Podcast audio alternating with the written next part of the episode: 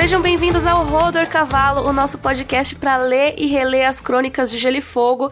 Eu sou a Mikan. E eu sou a Carol Moreira. E não pulem esse comecinho, a gente sabe que tem um pessoal que gosta de pular as perguntas, mas antes tem um aviso, aí depois você pode pular se você quiser. Lembra daquele livro da família Targaryen que a gente tá falando há meses que vai sair o livro, que chama Fogo e Sangue? Então, vai rolar um evento da editora Suma, que é a editora do livro aqui no Brasil, e nós duas vamos estar lá para encontrar com vocês, eu e a Carol. É bem raro a gente conseguir espaço e apoio, né, para conseguir encontrar vocês ao vivo, então a gente tá muito, muito animada. Esse evento vai rolar aqui em São Paulo, na Saraiva do Shopping Center Norte. Vai ser na próxima terça-feira, no dia 20 de novembro, que é o feriado aqui em São Paulo do Dia da Consciência Negra. E não vai ser só um evento qualquer, porque isso vai ser no dia do lançamento mundial do livro, o que é muito legal, sabe? A gente ter esse lançamento simultâneo com o resto do mundo.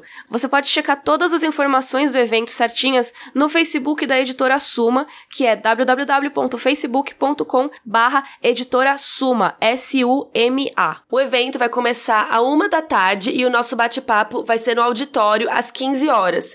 Então é importante você chegar cedo para garantir o seu lugar no auditório. Vamos lá se ver porque vai ser muito legal e como a Carol falou, é muito raro a gente ter esse espaço para encontrar vocês, então a gente tá bem animado. Então recapitulando, dia 20 na Saraiva do Shopping Center Norte, a partir da uma da tarde, vai rolar o lançamento de Fogo e Sangue, a gente vai estar tá lá e assim, não percam porque vai ter um dragão de 2 metros de altura para tirar foto, vai ter muito brinde, então vai ser muito mara. Esperamos vocês lá.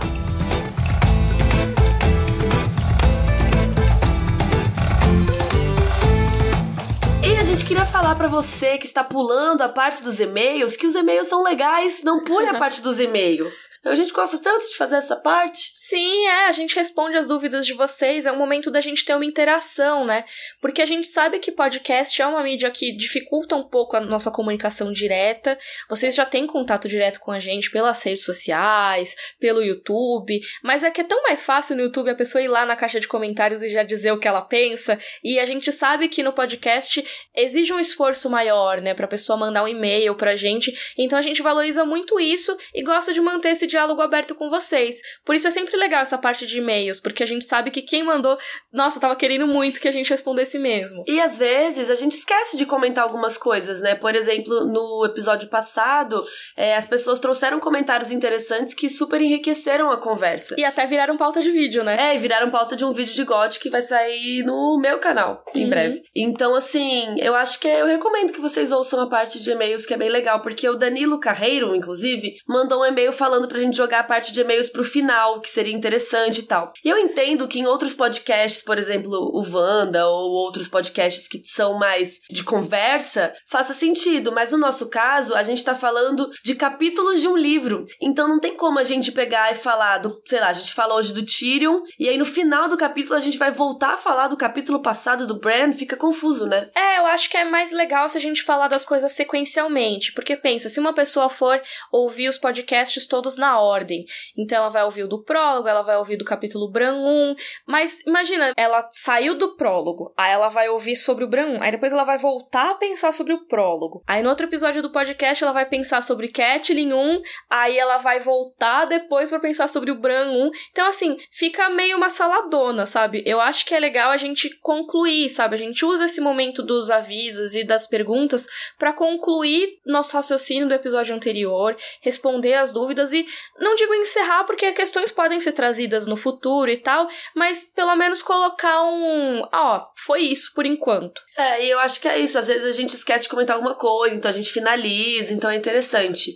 E a Viviane também mandou um e-mail interessante, que ela falou que a parte de links relacionados, para quem escuta no celular, no mobile, é, a gente sempre fala, ah, a gente deixa os links para vocês que quiserem ver nossos vídeos e tal, que tem a ver com esse capítulo. Ela disse que a parte de links no celular tá lá no final do site, que a gente tem o site, uhum. rodorcavalo.com.br, que você pode ouvir por lá e comentar lá também, mandar e-mail por lá. E a parte dos links tá lá no final. Ela falou que depois dos comentários, propagandas, nananã, os links estão lá embaixo. E ela tá falando isso pra gente avisar, porque ela também tava com dificuldade de encontrar, então ela quis avisar a gente para quem escuta lá poder fazer isso. Sim, e a questão do site mobile é uma questão mesmo, assim, porque realmente quando a gente estava desenvolvendo, a gente acabou pensando mais na parte do desktop e o mobile ficou um pouco em segundo plano.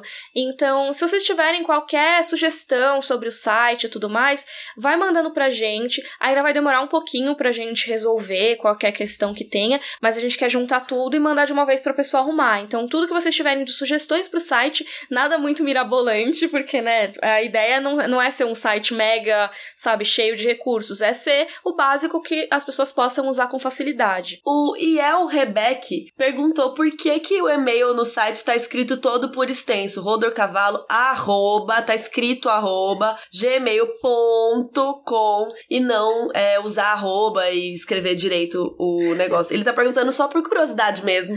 Então, isso na verdade é uma prática bem antiga nas internets que eu desenvolvi esse hábito porque normalmente nos blogs, quando você comentava o seu e-mail todo, assim, era muito comum que existissem bots que pegavam esses e-mails para colocar em lista de spam. E tudo que a gente não quer é que o Roder Cavalo caia em lista de spam, porque senão a gente vai ter que ficar deletando e-mail de spam em vez de ver os e-mails de vocês, sabe? Então é um trabalho à toa.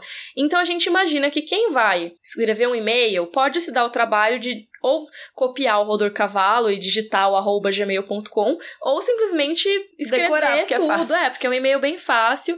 Então, assim, não é como se fosse uma grande tarefa e tal. E aí a gente dá uma evitada nesses bots. Nem sei se evita super, mas é um hábito que existe há muitos anos na internet. Então é isso, por isso que tem o arroba escrito por extenso lá, mas nada que vai dificultar pro pessoal mandar os seus e-mails. É, eu, eu deixei essa pergunta aqui porque eu achei engraçado e às vezes é uma curiosidade pode ser de muita gente, né? Sim. Antes da gente entrar nas perguntas discutindo propriamente o capítulo Bran 2, tem um aviso sobre o nome do nosso fandom. É, porque a gente perguntou para vocês como vocês gostariam de ser chamados e tudo, e a gente soltou no Twitter e vocês mandaram por e-mail também, e a maioria, gente, quer ser chamada de Beterrabas em Fúria! É, eu amei, porque esse nem sugeri, né? Eu acho que eu comentei que seria legal porque eu amei essa parte. E alguém falou no, no e-mail também, né? Que ia ser legal e tudo. Nossa, eu achei um nome muito legal. Eu, eu nem fiz boca de urna pro pessoal. É, a Miriam tweetou, votem em beterrabas. Mas muita gente já tinha mandado e-mail falando da beterraba. Inclusive, o Marcelo Ponzo tweetou que ele quer ser chamado de beterrabo. Então acho que pode ser as meninas beterrabas, os meninos beterrabos. Ai, amei. Beterrabas e, e beterrabos Vamos é. lá. E aí, quem não ouve o podcast não vai entender nada. Mas até aí, né, o nosso podcast chama Rodor Cavalo. Então, acho é. que assim, ninguém entende nada de qualquer maneira. Então, tá, é nóis. É, é isso. Então, vocês serão as beterrabas em fúria. Espero que vocês gostem. E quem quiser ser chamado de Rodorinos ou Garanhões Garoas, também podemos chamar, tá tudo bem, tá tudo bem. Exatamente. Mas a gente vai se referir com beterrabas e beterrabos. E, inclusive, esse negócio de cavalo e garanhã, garanhoa. Ah, é, temos teve... umas questões aí. Mas rapidão, antes disso, no Twitter, eu falei, vocês querem ser chamados como? Garanhã, e os nomes. E do garanhão eu coloquei garanhões e garanhoas. Uhum. Que a gente sabe que garanhoas não existe. É uma palavra que nós inventamos. Assim como beterrabos, não é, existe. Exato. Só pra deixar claro aqui, pessoal, beterrabos não existe. Então, e alguém me corrigiu falando que o feminino de garanhão é égua ou qualquer coisa do tipo. E aí. É potranca. É, o certo é potranca. tipo, sei. meio fanqueira. Mas enfim, alguém veio me corrigir no Twitter. Tipo, obviamente alguém que não ouve o podcast, né? Mas. Putz, sério? Mas uma coisa que eu acho legal a gente falar é que Garanhão não é garrano, não são sinônimos, né? Eu até em alguns momentos eu até falei como sinônimos, mas na verdade não são. E até eles falam de jeitos diferentes no livro, né? O garrano, ele é um cavalinho menor, e até foi o, o pônei garrano que mandou pra gente, que ele é um cavalo mais baixinho, assim, que ele é melhor para terrenos mais acidentados, exatamente, porque ele também é mais lentinho e tudo mais, então ele pisa com mais segurança. Já o garanhão, apesar do nome ser parecido, ele é o que em inglês seria chamado de stallion. O garrano é o Garon e o garanhão é o Stallion. E tem até a teoria lá do garanhão que monta o mundo, né, da, da profecia ali dos Dothraki, e nesse caso é o Stallion, né, Stallion who mounts the world. Então, só deixando isso aqui, existe uma diferença entre garrano e garanhão, e essa diferença é bem grande. Então, e aí o Pônei Garrano, que é um cara que mandou um e-mail pra gente pelo site do Rodor Cavalo, aí você pode botar o nome que você quiser, né? aí ele colocou o nome dele de Pônei Garrano. E aí ele explicou que os garranos anos, eles foram levados para quase todos os lugares pelos portugueses durante as grandes navegações. Eles são menores, ocupam menos espaço, comem menos e sujam menos, porém são robustinhos e às vezes mais fortes e mais rápidos do que os cavalos normais, além de estarem acostumados com terrenos íngremes, com muita pedra, obstáculos, etc., por exemplo, a neve. E aí ele fala que é por isso que a patrulha da noite usa garranos. E se não me engano, é citado, ele tá dizendo aqui, se não me engano, é citado no prólogo que era burrice ir para lá da muralha com um cavalo garanhão e não com um garrano, porque o garrano é mais esperto para esse rolê. Achei legal essa informação. Sim, total. Eles usam, né, os garranos para as patrulhas e o Emma Royce, eu não lembro agora se era um garanhão ou se era um cavalo de guerra, né, tipo um war horse, mas talvez o cavalo de guerra também seja um garanhão. Deixa aí nos comentários. A gente Pessoas agora que entende de animais. tá especialista, tá o canal rural aqui. É, mas o podcast chama Rodor Cavalo. A gente tem que saber então, de cavalos. Então a gente vai explicar tudo de cavalo, agora Exatamente. a gente vai descobrir tudo. A Ana Beatriz Vieira disse: O capítulo menciona que guardas foram junto a Robert e companhia para Winterfell, mas durante essa estadia, quem está cuidando dos deveres do trono? Beijos, adoro seus canais. Então, eu acredito que nesse período seria o pequeno conselho que ficaria a cargo das coisas. E tem até episódios históricos, né, do Seis Targaryen, quando eles viajavam, que eles levavam a corte junto com eles. Eles não precisam estar necessariamente em Porto Real para governar. Então, às vezes, ele ficava, tipo, dois meses no castelo de alguém, e aí fica recebendo as pessoas, que eles falam em inglês que é o hold court, né? Que é gerir a corte, né? Ele tá lá recebendo as pessoas, ouvindo a população, despachando os despachos dele, sabe? Esse tipo de coisa. Recebendo os pombo correio lá, os corvos. é, então, ele pode fazer isso itinerantemente, sabe? Imagina tipo um rei... home office. É, o nômade digital. é tipo, ele pode trabalhar com Wi-Fi, gente. É só os corvos ir pra lá em vez de ir pro outro rolê. Mas então, mas existem então relatos de reis que viajavam e continuavam gerindo o seu reino enquanto isso, mas no caso do Robert a gente não tem tanta noção disso, né? A princípio parece que a galera tava lá em Porto Real cuidando para ele e tem até um capítulo que a gente vai falar um pouco depois que tem ele e o Ned conversando aí sobre a rebelião e tudo mais, e a gente vê que o Robert tá sendo informado de algumas notícias, por exemplo, ele fica sabendo do casamento da Daenerys. Então, assim, ele toma algumas decisões sim, provavelmente as mais importantes, eles mandam, falam, ô oh, rei, hey, tudo bem se a gente fizer tal coisa, mas da burocracia toda, quem tá cuidando é a galera lá em Portugal mesmo. Então, porque na real, o rei, ou. é que hoje em dia tá meio difícil fazer essa comparação, mas sei lá, o presidente, hum. a pessoa não escolhe, não faz tudo sozinha. Sim. Existe uma puta equipe por trás. Então não é porque o rei viajou que todo mundo parou de trabalhar. Então hum. todo mundo continua fazendo os rolês de sempre. E geralmente eu acho que a galera deve ter uma noção do que que, que o rei gosta ou não, o que, que o rei costuma fazer ou não. Uhum. Só que aí algumas coisas precisam ser assinadas, algumas coisas precisam ser, sei lá, confirmadas ou decididas pelo rei. Então eu acho que segue o baile, tudo continua normal e aí algumas decisões manda para ele, manda corvo Isso. e tal. Total. O Leandro P mandou em relação ao capítulo anterior, falando do Bran e que ele acordou na árvore sentinela, não sei o quê, e o Ned Stark mandou ele lá pro bosque para se purificar. E aí é uma coisa que o Bran ele passa correndo pelo bosque, né? Ele já tinha passado correndo para evitar o represeiro, que, para quem não sabe, o represeiro, não, nem todo represeiro é uma árvore coração, mas nesse caso, lá em Winterfell, esse represeiro é a árvore coração do bosque sagrado lá de Winterfell, é aquela árvore que tem os olhos desenhados e tudo mais. E o Leandro fala, como ele descreve a árvore, ela sempre lhe assusta. As árvores não deveriam ter olhos, pensava Bran, nem folhas que parecessem mãos é bem simbólico, pois ele, de todos os personagens, é o que mais vai ter uma ligação com o represeiro em si. Isso é muito legal mesmo, realmente é um presságio aí do que está por vir do Bran, né? Que apesar dele encarar com uma estranheza tudo isso, vai ser uma parte integral da vida dele. E talvez ele vire parte da árvore também, né? Como tem aquela coisa dos deuses antigos, quando você morre, você fica lá junto com eles, você passa a integrar aquela consciência coletiva que enxerga através dos olhos dos represeiros, realmente é muito legal ter essa parte no capítulo. É, eu também não tinha, eu não lembrava disso, porque agora que aconteceu tudo isso na última temporada, reler os livros é diferente, né? Uhum. Como eu já disse no outro podcast, eu já li esses livros várias vezes, mas agora, sabendo que ele é o Corvo de Três Olhos novo, é muito legal pensar que ele realmente ele vai ver as coisas pelos olhos do represeiro e ele comenta que ele acha que as árvores não deveriam ter olhos. Então, pra gente ver como que o personagem vai mudar mudar, né? É, ele vai virar uma árvore com olho, é, basicamente. Tadinho. O Thiago Luz levantou uma questão bem interessante também sobre a discussão ali do Jaime com a Cersei, e a gente comentou brevemente que existia esse plano aí de plantar a Marjorie na cama do rei Robert, né? Trocar a esposa do rei. Aí ele pergunta assim: por que o Renly e o Loras Tyrell teriam esse interesse de trocar a esposa do Robert?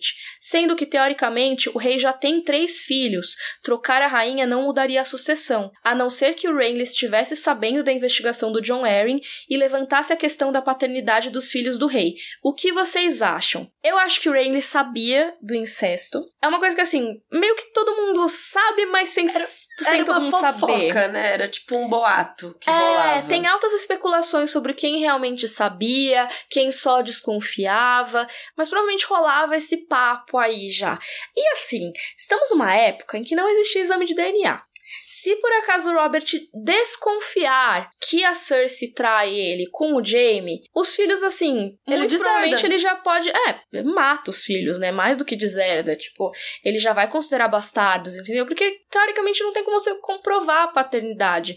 Não teria nem como provar que eles são bastardos, na verdade. O estudo todo do, no NED, da genética, não sei o quê, é uma coisa muito rudimentar e que, assim, não existia esse conhecimento naquela época. Então, simplesmente pode ser que, ah, por alguma chance ali, os filhos nasceram loiros. Não é uma prova, né? Prova é tipo, o Bran viu eles transando. Tipo, e mesmo assim não é prova de que os filhos são do Jaime, né? Podia ser de É. qualquer outro cara loiro. Mas enfim, existe provavelmente essa conversa aí na corte. E meio que assim, todo mundo sabe, mas não se conversa muito entre si, sabe? Então assim, ah, o Mindinho não conversa muito com o Renly sobre isso, e eles não conversam muito com o Varys sobre isso. Ai, mas cara, todo mundo É sabe. aquelas fofocas, sabe? Você sabe que a fulana trai o fulano, e aí todo mundo fica meio, eita, né? Não é bom comentar disso. Então acho que é uma coisa assim. É, exatamente. Então, assim, eu acho que o Renly sabia, e pelo que eu vejo das teorias dos fãs, assim, a maioria imagina que a galera do Pequeno Conselho, ao menos, imagina que tem algo errado, mas além disso tudo, a gente tem que pensar, e os Tyrell? Os Tyrell tem esse plano aí de poder, que é um dos planos que tem menos detalhes, então a gente tem que imaginar muito do que eles estão planejando, né? Mas o que fica bem claro ao longo dos livros é que o plano deles envolve colocar a Marjorie como rainha. Independente de como. Exatamente. Mas sabe o que eu pensei quando, enquanto você estava falando? Que quem já assistiu os nossos vídeos de GOT e tal, por exemplo, a gente fala da dança dos dragões e de outras tretas. Cara, mesmo tendo outra pessoa como herdeira, dá pra brigar pelo trono. Tipo, eu posso falar, não, eu sou uma filha mais legítima que você. E aí eu falo, não, eu quero ser herdeira. Várias vezes isso já aconteceu na história das crônicas, né? Sim. De ter duas opções de filhos, um com uma mulher, outro com a outra. Daí alguém fala, não, eu sou mais legítimo, não, eu falo, eu sou. Às vezes eles tretam, às vezes um morre. Por exemplo, o Joffrey poderia cair Uhum. se aparecesse um outro filho, sei lá. Sim, totalmente. Até porque basta um rumor, como eu falei. Tinha, por exemplo, na Dança dos Dragões, o rumor de que os filhos da princesa Renira não eram do marido Velaryon dela, que eram de um amante dela. Então, assim, usavam isso, era uma fofoca que usavam para deslegitimar os filhos. O rei Egon Indigno, Egon IV, ele usava o papo de que o filho mais velho dele, talvez, assim, fosse fruto de adultério da esposa. E Só isso fez com que o Black, Damon Blackfire não necessariamente ganhasse legitimidade, mas era um, um dos argumentos aí da galera que apoiava o Damon Blackfire, de que talvez o rei Daron não fosse legítimo. Então, existe esse papo. Basta um rumor pra você tirar a legitimidade de alguém. E, cara, falando agora de eleições, assim, que essa coisa dos fake news e das coisas no WhatsApp, tem muito a ver com isso, né? Sim. Tipo, às vezes uma notícia que é falsa, saiu aí, espalhou, já era, cara. É difícil você, né, limpar a notícia e falar, não, desmentir. Então acho que é meio essa vibe também. Tipo, saiu uma fake news, pronto. É, e até fazem isso muito no segundo livro, quando rola o Stannis, né? O Stannis começa a agir lá em relação a conquistar Westeros, a se rebelar, não sei o quê. O Stannis, ele distribui um panfleto falando sobre o incesto, acusando a Cersei e o Jaime, falando que os filhos não são do rei Robert, que são bastardos. E o que a Cersei faz em retaliação é espalhar um panfleto dizendo que a filha do Stannis é, na verdade, da esposa dela com o bobo da corte dele. E assim. Fake news, Obviamente total. fake news, mas é o tipo de coisa que, assim, é um rumor, é para desacreditar o cara. Que louco, né? Que aquela época fake news tinha que ser passada com panfletos. É, você tinha que colar no, nos, nos castelos, muros, assim. Que louco. Mas a última coisa sobre isso é que, assim, é cânone da série que o Renly e o Loras têm um relacionamento. Eles eram apaixonados e tudo mais, mas nos livros também existe, só que é muito mais sutil. É, então... Eles eram, tipo, best friends. É, então eles eram super próximos, eles sempre estavam juntos. Aí, por exemplo, depois que o Renly morre, alguém fala alguma coisa pro Loras sobre relacionamentos, não sei o quê, e ele fala, tipo, depois que o sol se põe, ele não retorna, sabe? Uma coisa assim, de que, tipo, ele tava em luto porque o amor da vida dele morreu.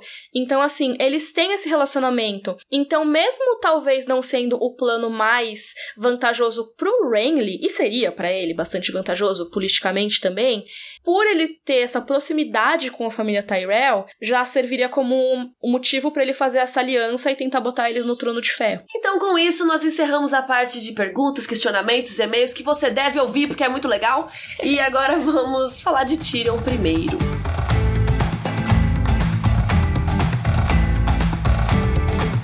Começando então aqui a nossa discussão do capítulo Tyrion 1 de A Guerra dos Tronos. Carol, a sinopse, por favor. Já fazem quatro dias que o Bran caiu e tá desacordado, que eles não falam que é um coma, mas a gente entende, né, como um coma. E ele quebrou a coluna. E o Tyrion passa a noite na biblioteca de Winterfell lendo e depois vai tomar café da manhã com seus irmãos e sobrinhos. Eu gosto desse capítulo porque mostra como o Tyrion é inteligente, intelectual, como ele valoriza os livros. Depois a gente vai ver mais disso com ele falando com o John. E também a gente vê como as pessoas tratam ele, né? Tipo, de forma pejorativa, por ele ser baixinho, por ele ser anão e tudo mais. E como ele mesmo faz piadas de bullying com ele mesmo. É, que é o que ele fala pro John, né? Que é tipo, ah, pegue o que você tem e vista como armadura, né? Então ele mesmo, antes de zoarem ele, ele se auto-zoa. Mas a gente vai descobrindo depois que, na verdade, não é como se ele tivesse super confortável com esse tipo de situação, né? Mas uma coisa interessante desse capítulo é que ele é bem nada acontece feijoada. Bem feijoada, gente. é, nada acontece café da manhã. Eles estão lá. É um café da manhã em família com os Lannisters. A grande novidade aqui é realmente a gente ter o ponto de vista de um Lannister. No capítulo passado a gente viu a conversa entre o Jaime e a Cersei, o que já é um insight muito legal no que eles estão pensando. Mas essa é a primeira vez que a gente vai ver um Lannister por dentro, assim, que é o caso do Tyrion. É uma então, endoscopia. é uma endoscopia do Tyrion Lannister. Então já vê como que ele pensa e até nesse capítulo como ele pensa em relação à família, que apesar dele não concordar com o Jaime e a Cersei, e ele saber que tem alguma coisa errada ali, ele vai ficar meio na dele, porque ele quer proteger a família Lannister, antes de tudo. Então vamos lá, personagens em cena. Tem primeiro o Tyrion, e é isso, cara. O Tyrion passou a noite lendo na biblioteca. Ele não passou lendo ficção, historinha, dos, sei lá, histórias, por exemplo, que a, a, a velha ama contaria, porque o fulaninho, ele era cavaleiro. Não, ele tava lendo um livro sobre estações. Basicamente, Sim. ele tá estudando coisas pesadas. Estudando meteorologia. É. Muito louco isso, cara. Ele é, é, o maior estudioso que você respeita. E, inclusive, ele comenta que ele não dorme muito. Ele deve ficar lendo o tempo todo. Ele não deve ter muito sono. Ele deve ser notívago que nem você, Miriam. Olha só. É eu tiro o José Serra. Pessoas que não dormem. O José Serra não dorme? O José Serra no Twitter, tipo, ele tweetava, sei lá, 5 da manhã. Tô indo dormir, galera. Ah, sério? Que engraçado, não sabia. Sim. Ah. Só eu e José Serra online. É, Miriam Twitter. Vampirona. E ele também comenta que ele levanta e faz uma massagem nas pernas que estavam rígidas e doloridas. E isso é bem interessante que todo capítulo dele, ou de outras pessoas que ele tá presente, sempre comenta que as pernas dele são duras, tortas, que ele bamboleia ao andar. É uma coisa frequente porque ele tem muita dificuldade por ele ser anão. É, às vezes ele vai subir uma escada e aí fala que ele tem um pouco de dificuldade, assim, então é interessante que isso é recorrente quando fala de Tyrion. E já é uma mudança do George R. R. Martin aí na maneira como ele trata o nanismo do Tyrion, né? Que foi uma coisa que a gente mencionou no capítulo John 1, 1, que é lá no banquete, que o Tyrion vai dar uma pirueta. Acrobata. É, o Tyrion acrobata, ele pula do negócio, dá um mortal de costas um duplo escarpado e cai de boa no chão. E assim, não, não necessariamente, é lógico. Existem vários tipos de pessoas com nanismo e a gente não vai falar que uma pode e outra não pode, mas tem algumas pessoas que nascem com nanismo que não tem tanta facilidade para movimentar as pernas assim, não tem tanta facilidade de movimentação. Então o George R. R. Martin optou nessa parte por começar a mostrar alguns problemas que o Tyrion pode ter, algumas dificuldades que ele pode ter, como por exemplo descer uma escadaria íngreme. Ele tem que descer super devagarinho, ou ele tem dor nas pernas de ficar muito tempo sentado, as pernas dele são rígidas. E ele vai começando a mostrar como são as dificuldades de uma pessoa com essa condição em um ambiente como o Westeros, que é um ambiente que é até é mencionado, que se ele não tivesse nascido em uma casa muito grande, como rica. os Lannisters, muito rica, talvez ele tivesse sido abandonado. E mesmo ele não tendo sido abandonado, ele teve que conviver com muitas dificuldades ao longo da vida dele, desprezo. Ele comenta que a Cersei tem um olhar de desprezo para ele desde que ele nasceu, piadas, todo esse tipo de coisa. E eu acho que os capítulos do Tyrion são especialistas em mostrar isso pra gente, como a sociedade ao redor dele trata uma pessoa que é diferente. Totalmente despreparado, né? Outro personagem que tá em cena que não faz nada feijoada é o Septão Shale, que você falaria? É, Shale. Shale.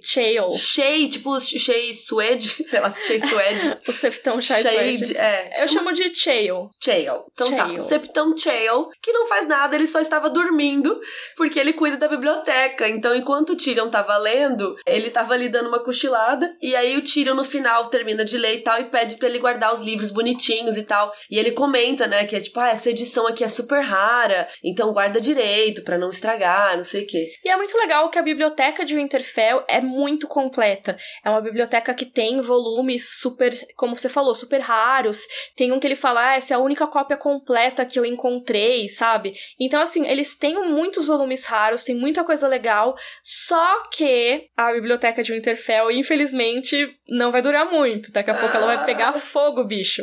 Fogo, bicho! Vai ter aí mais pra frente, né, na, no capítulo da Catelyn, a tentativa de assassinato do Bran, e para distrair a galera, eles tacam fogo na biblioteca, o que é bem triste, Nossa. porque é muito conhecimento perdido aí. Tem até pessoas que falam que tem teoria de que tinha algum livro muito importante na biblioteca de Winterfell e talvez o Tyrion tenha lido e ele tem algum conhecimento aí que mais ninguém tem. Legal. Outro personagem que está em cena é o Sandor Clegane, ou o Cão, que a gente já viu ele por aí nesses outros capítulos. E nesse capítulo aqui ele aparece conversando com o Joffrey sobre o Bran. E o Tyrion se mete na conversa. É, o Cão comenta que o Bran tá demorando muito para morrer, que ele gostaria que fosse logo. E também é citado que o elmo dele, que é tipo o capacete capacete que ele usa tem a forma de uma cabeça de cão, de cachorro, né? Com os dentes arreganhados. Mas o Tyrion achava melhor olhar para aquilo do que para sua cara queimada. Porque a gente já foi citado, né, que o cão tem essa, essa metade do rosto toda queimada que a gente ainda não sabe o porquê, mas a gente vai descobrir em breve. E o Tyrion comenta que ele tem o gênio ruim, que o cão é bad vibes. Mas cara, o cão é um dos meus personagens preferidos dos livros. Eu gosto muito de ler capítulos que tem o personagem, porque ele é muito interessante. Tudo nele é interessante. Tipo, os conflitos dele, ele é um dos personagens com mais conflito interno que a gente tem, que não são personagens de ponto de vista, né? Então, é muito legal sempre quando ele aparece. E ele sofreu um trauma horrível, né? Quando ele era criança. O irmão dele, a, a gente tá contando aqui, mas não, não foi contado ainda. Que o irmão dele que tacou a cara dele no fogo por causa Sim. de um brinquedo. Sim, mas ao mesmo tempo, a gente tem dó dele, mas também ele é um personagem muito asqueroso em vários momentos. Até nesse próprio capítulo, ele tira sarro do Tyrion, né? Que é um negócio que o Joffrey sempre dá risada, que quando o Tyrion vai falar com ele, ele fala: "Ai, de onde vem essa voz? Espíritos do ar, não sei o quê". que assim, ah, pode ser engraçado, mas é uma puta coisa de filha da puta fazer isso, sabe? Porque imagina o Tyrion ter que ouvir isso todo santo dia, e pelo que o Tyrion fala no capítulo, parece que é toda hora que ele faz. É, umas piadas de 12 anos também, né? Bem infantil. Isso, é. Assim. E além disso tudo tem um lado horrível do cão mesmo, que é o lado da violência, né? Beleza, ele sofreu muitos abusos ao longo da vida, mas ele também é um cara que é muito violento, ele cumpre ordens sem questionar muito, sabe? E até por isso que ele entra na lista da área, não é à toa, sabe? Então, eu gosto muito quando aparece esse personagem, porque ele realmente me deixa com um conflito. Tipo, eu gosto dele ou eu odeio ele? E eu acho isso maravilhoso. E é isso que o Martin quer que você pense, Miriam!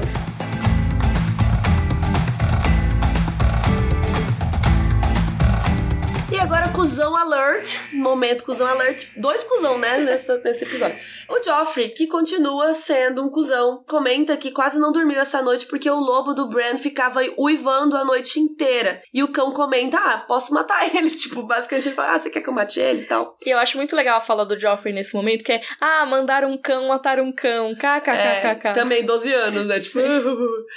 E aí o Tyrion comenta que não seria tão fácil se você mata o lobo, depois ia dar ruim, porque os Stark iam perceber que foram eles que mataram. E o Tyrion comenta: "Os Starks podem contar até seis, ao contrário de certos príncipes por aí." KKKK, né?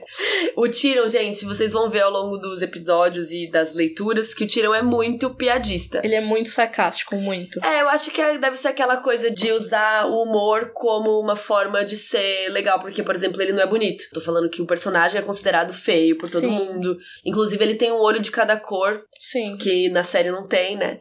Então, assim, ele é considerado feio. Então, é aquela coisa, né? Tipo, o feio da escola é o engraçado, porque fica tentando compensar com outras características legais, assim. Então, uhum. talvez seja por isso que o Tyrion é tão piadista, sei lá. É, sim, exatamente. A pessoa tenta compensar e ao mesmo tempo pode criar um ódio que existe no Tyrion também. E a gente vê muito, conforme a gente vai conhecendo o personagem, a gente vê coisas boas e coisas terríveis saindo dele também.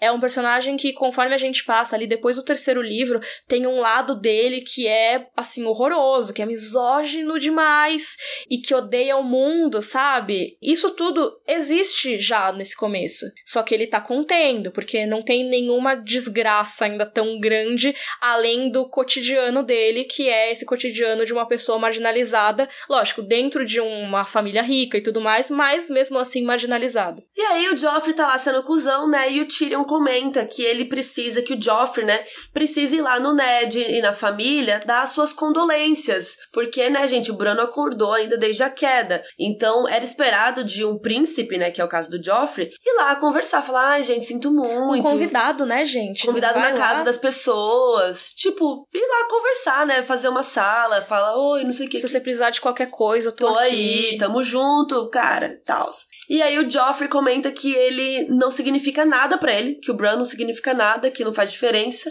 e que ele não suporta o choro das mulheres. E aí vem o Tyrion e dá-lhe um tapa na cara. Nossa, que momento satisfatório. Ah, que delícia, né? Ainda mais conhecendo o Joffrey, né, na hora de reler. Aí, nesse começo ele já é babaca. Ele já tinha sido babaca com o Rob e tal. Então ele já tinha motivo. E é, depois ainda por cima de falar disso do Branco, é um personagem tão amorzinho. Aí você fala isso, sabe? Merece um tapa. Mas ainda mais a gente sabendo quem é o Joffrey. Merece vários. Nossa, e, e são vários. Toma dois tapas na cara do Tyrion. Toma, porque ele fala assim, vou contar tudo pra minha mãe, Chaves. Ele fala pro Tyrion, tipo, eu vou contar pra minha mãe. Aí o Tyrion dá outro tapa do outro lado, na outra bochecha, as duas ficar doendo, né? E ele fala assim, conta lá pra sua mãe, então. Mas antes, passa lá na família e fala que você sente muito, pipipi, popopó. Ou seja, ele levou dois tapas na cara, só por ficar sendo respondão. E aí ele sai correndo do pátio com as mãos na cara, tipo...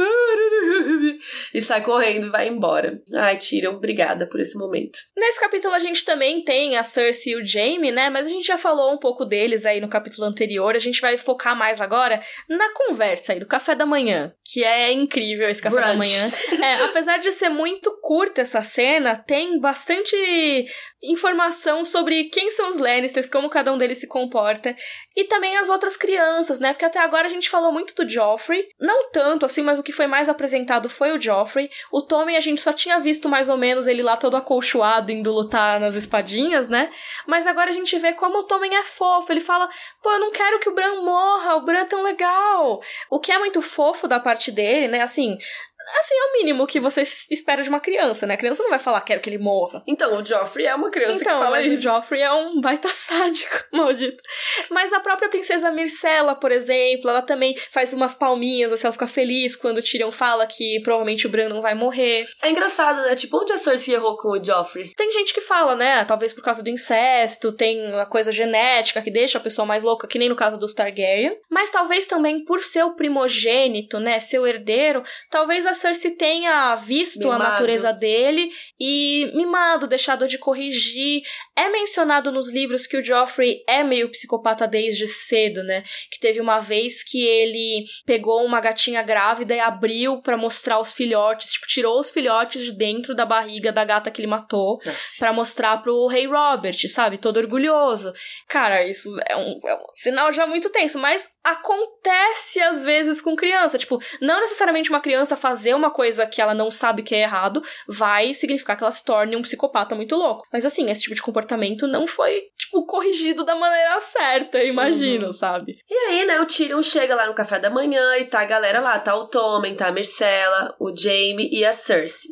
E aí o Tyrion comenta que o mestre, que é aquela pessoa, né, que a gente comentou que cuida e tal, o mestre disse que o Bran tá melhorando e talvez sobreviva. E aí, torta de climão. O Tyrion percebe uma troca de olhares entre seus irmãos. E lembrando que no capítulo do Bran não cita quem é que tá na torre, né? A gente supõe pela descrição, pela conversa, ele acha, né, depois que é a rainha. Isso. Então, assim, agora a gente tá ten- tendo uma confirmação, assim, pela. Pô, eles estão É. se olhando. Eles estão tipo, ih, deu ruim. É, bizarro. Quando ele fala, ah, ele vai sobreviver, hein? Aí os dois ficam, eita. Porque até esse momento tava todo mundo achando que ele ia morrer. Afinal, passou tanto tempo desacordado. Lembra? O próprio cão falando, ele está demorando pra morrer. Não é, ai, tá demorando pra ver se ele vai sobreviver ou não. Todo mundo achava que ele ia morrer. E daí os dois ficam perguntando do Bran e tal, e o Tyrion explica pra Myrcella que o Bran quebrou a coluna. E aí o Tyrion fala que o Benjen, Uncle Benjen. vai regressar pra Patrulha da Noite com o bastardo do seu irmão, também Ou seja, conhecido John. Jon Snow. E ele vai junto pra conhecer a muralha que tanto falam, porque ele quer mijar no limite do mundo. E aí mais um momento do Tyrion sendo engraçado e tal. E aí perguntam pra ele, nossa, mas você vai entrar pra patrulha, meu irmão? Não sei o que. Ele fala, não, imagina eu celibatário, kkkk. Porque a gente vê na série mais do que no livro até esse momento, que o Tyrion gosta de um puteiro, né? Uhum. Pra Ele ser bem muito. direto assim. E ele fala até, não, se eu for, nossa, as prostitutas vão virar pedintes de Dorne até Rocher do Castro. Ele, nossa, não, tipo não, assim, elas não vão ficar fazer isso. pobres, porque é ele que dá muito dinheiro pro prostíbulo. Mas uma coisa quanto ao Bran que acontece é que quando o Tyrion fala isso, ah não, ele quebrou a coluna, o Jaime fala muito, né, que ai, mas mesmo se ele sobreviver, ele vai ser um aleijado, é melhor morrer mesmo, ele vai ser uma coisa grotesca, preferia que fosse uma morte boa e limpa. Mas aí vem o Tyrion de novo. Em nome das coisas grotescas, permito-me discordar. A morte é terrivelmente final, ao passo de que a vida está cheia de possibilidades. Ó, mais uma frase top de camiseta pra gente fazer. pra pôr na caneca. Porque o Tyrion tem altas frases dessa, né? Que ele dá uma lição de moral, assim, drop the mic. E essa é uma delas, porque ele se coloca como uma coisa grotesca. E ele fala assim, tipo, cara, eu tô de boa, eu tô vivendo, eu tô feliz. É, exatamente. Se ele tivesse sido morto no berço, ele não teria a vida que ele tem hoje, ele nem existiria, sabe? Então, não é uma coisa justa simplesmente chegar e matar o Bran porque ele pode ficar sem mover as pernas ou ele tá com a coluna quebrada. Não se sabe ainda o que, que vai acontecer com ele, se ele vai ficar dormindo pra sempre.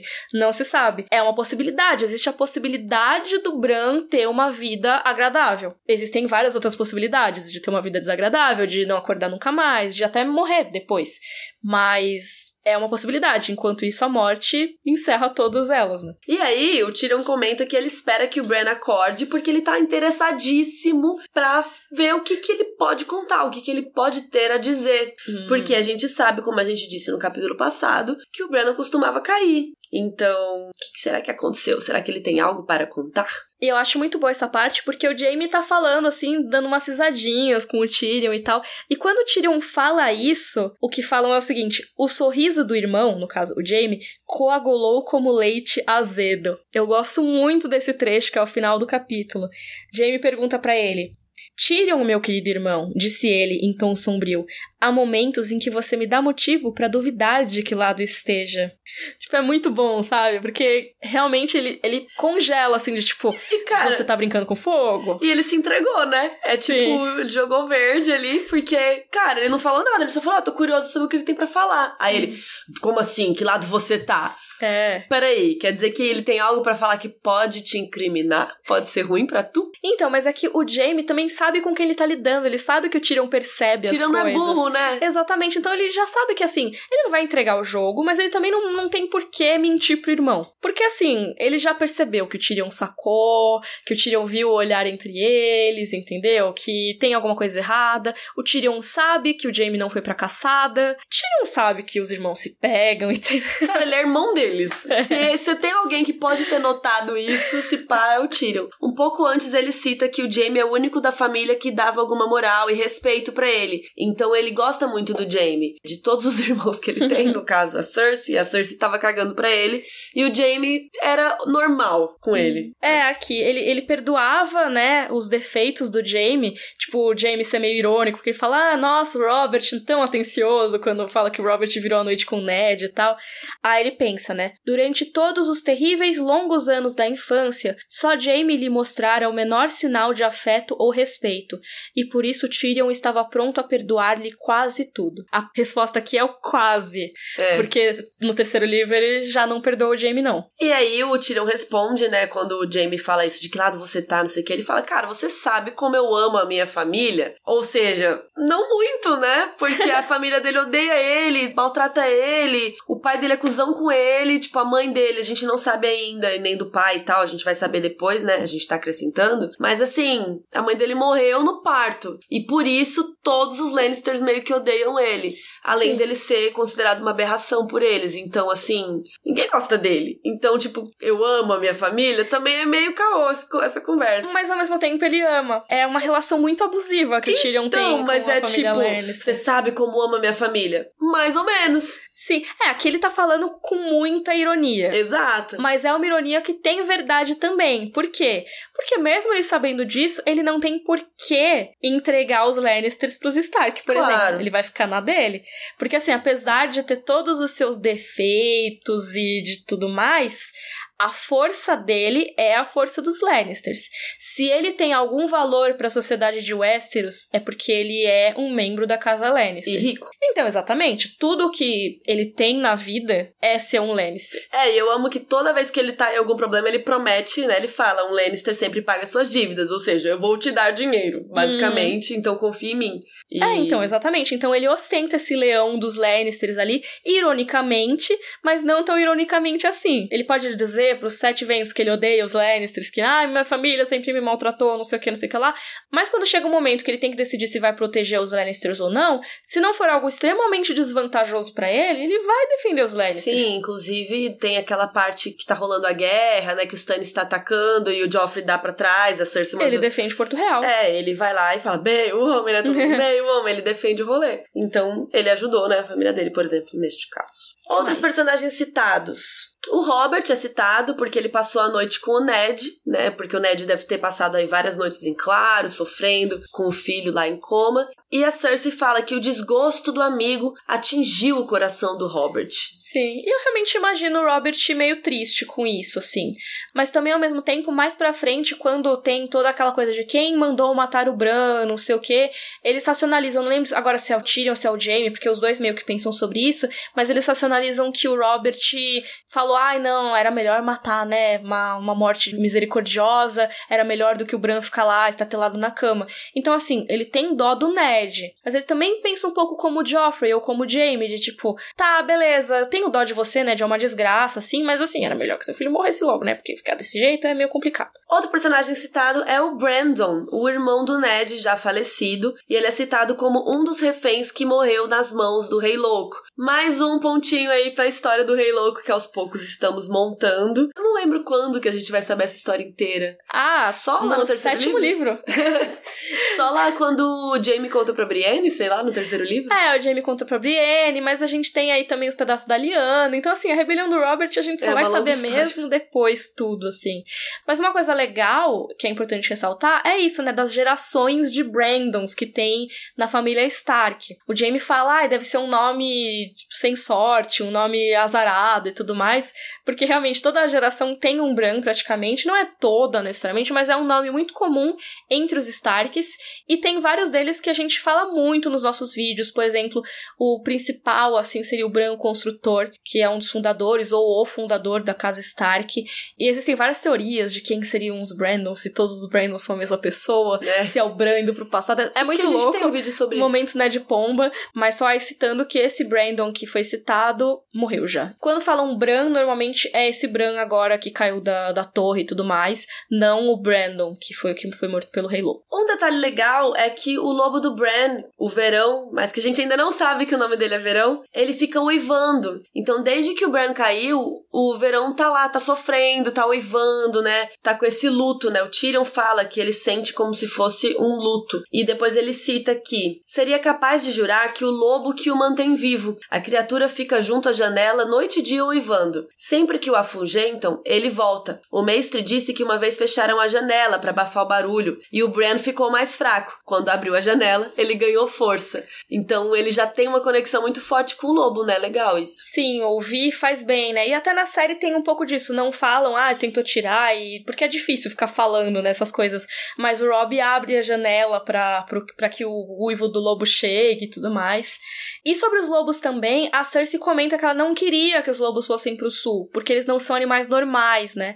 Mas o Tyrion acha que vai ser difícil que eles não levem, e até acho que o Jaime comenta que agora os lobos estão andando atrás das meninas e tal. Então, assim, não dá para separar elas dos animais. Provavelmente o Ned Stark ia bater o pé. Outra coisa legal é que o Tyrion tava lendo um livro sobre a mudança das estações. Então, assim, a gente tá começando a aprender essa coisa do, do tempo das estações em planetos. Que é legal a gente explicar o que é planetos também, porque o mundo deles não é a Terra, né? Como se fosse um outro planeta. E como tem Westeros e Essos, os fãs deram o nome do planeta que eles vivem de planetos. Só pra gente ter um nome, né? Então as estações são bem loucas em planetos. E é o que o Tyrion tava lendo lá naquela hora. Sim, elas podem durar vários anos, né? Os verões e os invernos, eles se alternam aí durante muitos anos. No prólogo, a gente já tem um pouco disso, né? Perguntar ah, quantos invernos você viveu. O cara fala, ah, sei lá quantos. Sei lá, quatro, cinco. Não, não lembro agora quantos que o Garrett fala que ele viveu. Mas ele tem, tipo, uns 50 anos de idade. Então você pensa, como assim uma pessoa com 50 anos? A gente sempre fala quando vai comemorar aniversário, né? Ah, eu vou comemorar 25 primaveras. Então, como assim o cara que tem 50 e pouco poucos anos não viu 50 primaveras. Mas é porque é exatamente isso. As estações duram vários anos nesse planeta em que se passam as histórias que a gente não sabe o nome dele. E provavelmente não faz sentido ter o nome realmente, porque o próprio conceito de planeta, me corrijam aí se eu estiver errada, mas o conceito de planeta implica aí que você tem sistemas e você tem astros e não sei o que lá. E é claro, existe observação astral em Westeros, os mestres observam, os outros povos observam, só que você pensar no seu planeta como um planeta e não no mundo, no centro de tudo, é um conceito relativamente novo até para nossa sociedade, né? Então, assim, eu imagino que eles não fiquem pensando no planeta, é só tipo um mundo, é o um mundo, é conhecido. Vivem, né? É, então tem um mapa ali do mundo conhecido que é tipo, tem alguns pedaços dos continentes, nem liberaram tudo ainda, porque eles ainda estão em vias de explorar e estão com bastante preguiça para fazer isso, na verdade. Não é uma época de navegações ainda. Aliás, a gente tem um vídeo sobre Westeros e um vídeo sobre Essos nos nossos canais procura na nossa playlist se você se interessar por essa parte, que estão bem legais também. E tem sobre o ciclo do tempo também, do, ah, das é, estações. Das estações também tem vídeo sobre isso. Vai estar tudo linkado aqui no final, ou no site à direita, ou se você tiver no mobile. Lá no lá finalzão. embaixo. Uma questão que eu queria levantar aqui é bastante importante a gente não citou no episódio passado, porque a gente não ficou muito numa discussão do, do pós, né? Tipo, jogou o Bran, tá, beleza. Mas uma coisa muito importante, caso o Bran acordasse, contasse que foram Jaime e Cersei que jogaram ele da janela, isso é uma violação muito importante do direito à hospitalidade, que é uma das regras aí mais importantes de Westeros. E que é quebrada várias vezes. E que é quebrada várias vezes, mas costuma ter consequências bem graves, né? É considerado um crime. A pessoa fica, sabe, com um estigma social muito forte mas de você quebrar. o que é a, hospitalidade, a lei da hospitalidade? É uma lei que quando você chega na casa de alguém, a pessoa te recebe como um hóspede, nem você pode agredir a pessoa, nem a pessoa pode te agredir. Então vocês têm um pacto aí de não agressão. Pacto que... silencioso, né? É, exatamente exatamente. É esperado que se você tá sob o teto de alguém, você não vai trazer nenhum mal àquela família. E nem a família a você. Então, É que assim, hoje em dia isso parece bobo, né? É, Mas naquela sim. época acho que faz muito sentido. Sim, é considerado um direito sagrado, é uma das leis mais fortes, até independente de religião, né? Tanto o pessoal da fé do Sete quanto o pessoal dos deuses antigos, eles valorizam muito isso. E é um tabu muito grande uma pessoa que desrespeita essa regra.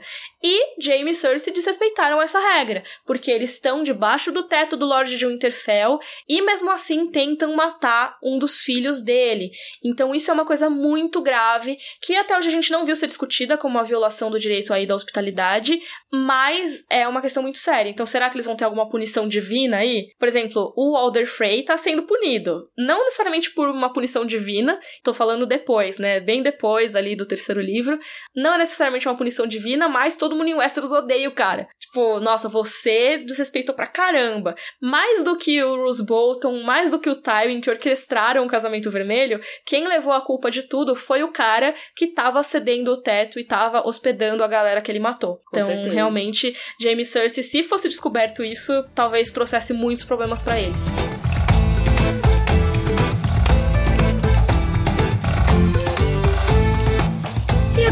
Comparar com a série, né? Como que o Tyrion é apresentado pra gente nos primeiros episódios ali. É, na série, o Tyrion não mostra ele lendo ou virando a noite na biblioteca. O que acontece é que ele já acorda no canil, Ele tá numa ressaca, claramente, né? Ele Nossa. acorda meio grog. É, meio grog.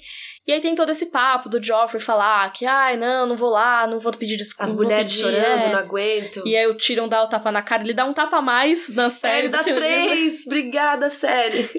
Não tem as piadinhas do cão também. O cão, ele naquela hora, ele tipo, tá mais Figurante. de boa. É. Ele fala só meio que assim, ah, o Joffrey vai lembrar. Tipo, ah, mas não traz muito a personalidade do cão ainda. E, cara, assim, tirando a maneira como eles apresentam o Tion nesse começo, assim, que é de um cara que é mais putanheiro do que, tipo, leitor, assim. Nesse começo, ele é o cara da festa, ele acorda de ressaca. É, porque teve uma cena antes disso que mostrou ele com as putas, né? Ou é depois? É a primeira cena dele na série. Isso, então ele tá com, com a prostituta Ross, Uhum. né? E eles estão conversando, e aí eles até fa ela fala assim: ah, porque a gente tá esperando o duende, não sei o quê, Sim, o ele é irmão da famoso. rainha. E aí, tipo, é óbvio que eles estão falando dele, e ele entra na brincadeira com ela. E aí depois o Jamie entra no quarto e aí fala: ô, a gente tem que trabalhar, né? Resolver as coisas da vida, não sei o quê. Sim. Então toma mais um monte de putas pra você. Já resolver logo. É, e aí, assim, o Tyrion é muito mostrado como bem isso, assim, engraçadão e gosta de prostitutas. É isso. Só depois que a gente vai ver esse lado leitor do Tyrion,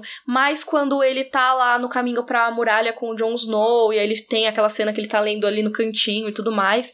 Mas nesse começo, então, a gente não vê ainda essa parte do Tyrion tão intelectual.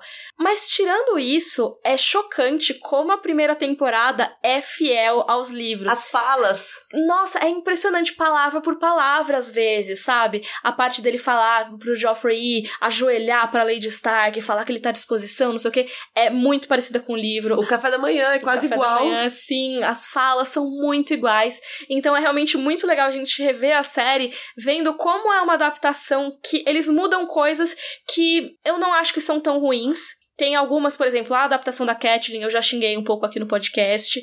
Mas, assim, em geral, as cenas são muito fiéis, é incrível. E é uma fidelidade que é legal a gente ir observando como eles vão largando ela aos poucos. Uhum. Conforme vai entrando na segunda temporada, eles vão começando a ficar mais soltinhos, Sim. eu acho, assim, os showrunners. Total. Antes de falar mais de uma coisa, eu queria falar que eu queria repetir como eles estão loiros. Eles estão com os loiros muito mais claros. A Cersei, o, o próprio Tyrion, assim, estão com o cabelo bem loiro. O Jaime eu acho que foi o que menos ficou diferente. Porque eu acho que talvez o cabelo dele seja natural, mas todos eles foram escurecendo ao longo das temporadas, né? Mas isso é uma coisa que rolou em Game of Thrones como um todo, assim. Sabe quando você tinge o cabelo da pessoa várias vezes e aí, tipo, a tinta vai pegando em cima e aí vai ficando mais escuro? Aham. Eu sinto que não é isso, obviamente, né? Eles fazem perucas diferentes, eu acho, entre as temporadas, mas a série em si foi ficando mais escura. Um exemplo que eu gosto muito de citar é a Melisandre, Melisandre, que quando ela apareceu na segunda temporada, ela era como na descrição do livro, vermelha. Então, assim, vestido muito vermelho e o cabelo vermelho, vivo, Bem assim. forte. Tipo, vermelho farmácia, sabe? E aí você pega nas últimas temporadas, o cabelo dela tá, tipo, avermelhado, mas tá quase preto. E a roupa caju. dela, é, tá super escura. Também é, tipo, fica mais vinho do que vermelha, sabe? A roupa. E aí eu acho que isso acontece muito com o cabelo do Tyrion, principalmente. É bizarro. Mas posso fazer elogios aqui? Nikolai Coster-Waldau, não sei se é assim que pronuncia o nome dele. Ele é tão incrível É o como Jamie, Jaime. que, cara, quando eu leio o Jamie, eu não consigo mais imaginar outro rosto que não seja o dele. Apesar da descrição ser diferente, é pra ele ter o cabelo super cacheado, não Mais sei o quê. comprido, né? É, é pra ele ser igual a Cersei. Mas, cara, eu não consigo ler o livro sem imaginar o rosto dele. Quando mostrou o sorriso dele, né, virando, tipo, Coagulando. coagulando, é, exatamente, tinha perdido a palavra, como coalhada, né? Eu fiquei, nossa, cara, eu, eu imagino o ator fazendo. Então é muito legal quando a gente tem já a referência do ator, sabe? Como a cara do personagem. Momento Valar Morgulis. Ninguém morreu. Ninguém ê! morreu. Continuamos em quatro na nossa contagem. Quatro pessoas mortas. E vamos lá. Momento favorito primeiro ou momento triste? Momento Joffrey? Hum, vamos começar pelo pior, né? Momento Joffrey. Momento Joffrey vai ser o Joffrey ou não? Ah, não, porque o momento Joffrey é bom. Mas eu não sei qual é o momento Joffrey desse capítulo. Difícil, porque é curto, né? É, ele é super curto, então nem tem muito o que tirar, assim. Talvez o Tyrion descendo a escada da biblioteca, que é tipo um pouquinho demais, assim. É contexto, né, também. É, mas também é importante pelo que eu falei, de mostrar as agruras da vida do Tyrion nessa sociedade que claramente não é com nada de acessibilidade, sabe? Ele tem que dar o jeito dele de viver lá. Então, assim, apesar de eu achar meio chatinha essa descrição, eu entendo porque ela tá lá. Então, não é um momento Joffrey Joffrey. É, não tem nada de ruim nesse capítulo, como eu disse, ele é muito curto e também, tipo, ele está na biblioteca, mas assim, por um instante, e aí ele já desce, aí ele já fala com o Joffrey, já leva o tapa lá, daí já vai pro café da manhã, já conversa tudo e pronto, acabou. Então, assim, é muito curto mesmo, não tenho nada a declarar. E o momento Dracarys? Ai, cara, é difícil superar dois tapas na cara do Joffrey, né? Nossa, de graça. Eu até circulei aqui, ó. Tyrion Lannister ergueu o braço e deu um forte tapa na cara do sobrinho. A bochecha do rapaz começou a corar. Aí, uma palavra e bata outra vez. Vou contar tudo para minha mãe, exclamou Joffrey. E aí, Tyrion bateu-lhe de novo. Agora, ambas as bochechas ardiam. Cara, é muito bom esse momento. Eu acho que esse é meu momento Dracarys também. Só pra não te repetir, eu acho que o sorriso do Jaime azedando é maravilhoso também. E o Tyrion falando, ah, eu, eu amo minha família. É, a última frase é: Bem sabe como amo minha família. E aí é acaba o capítulo. maravilhoso. Tyrion, puro suco de ironia, entendeu? E também aquela outra frase de pôr na camiseta, pôr na caneca, né? Que é muito boa, que ele fala: Em nome das coisas grotescas, permito-me discordar. A morte é terrivelmente final, ao passo que a vida está cheia de possibilidades. Também, Maravilhoso. Nessa toada, encerramos aqui a nossa análise do Ah, capítulo Tyrion acabou. 1 de A Guerra dos Tronos. Se você tiver dúvidas, sugestões, questionamentos e tudo mais, mande para rodorcavalo.gmail.com. Coloca ali no título episódio 10 pra gente achar mais fácil, né? Mantenha os e-mails curtinhos pra gente conseguir ler aqui no podcast. Muito obrigada pela sua audiência. Vocês são lindos, maravilhosos, nossas beterrabas em fúria. Ah, que lindo. E, gente, não esquece de acompanhar nossos canais no YouTube, Carol Moreira e o Mikan com 3 N's no final, que tá saindo muito vídeo legal. Inclusive, os vídeos de GOT estão de volta. E os vídeos que a gente gravou hoje, no mesmo dia que a gente tá gravando esse podcast, estão incríveis. Tão então, assim, legais. recomendo.